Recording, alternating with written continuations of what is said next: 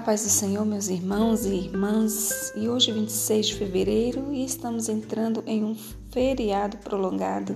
E que o Senhor guarde os nossos corações durante todo este período em nome de Jesus.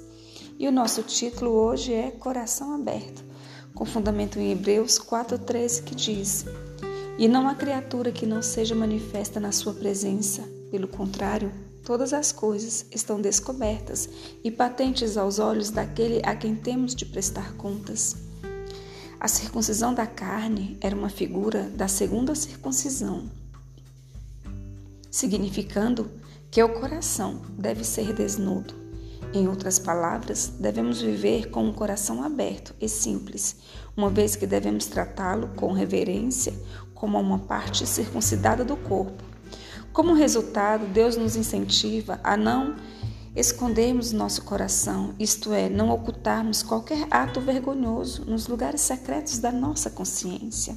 Essa é a circuncisão do coração, da qual os profetas falam, que Deus transferiu da carne para a alma, a única que permanecerá eternamente.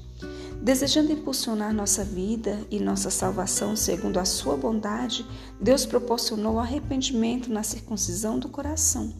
Porém, o perdão é negado a quem é obstinado e oculta suas falhas.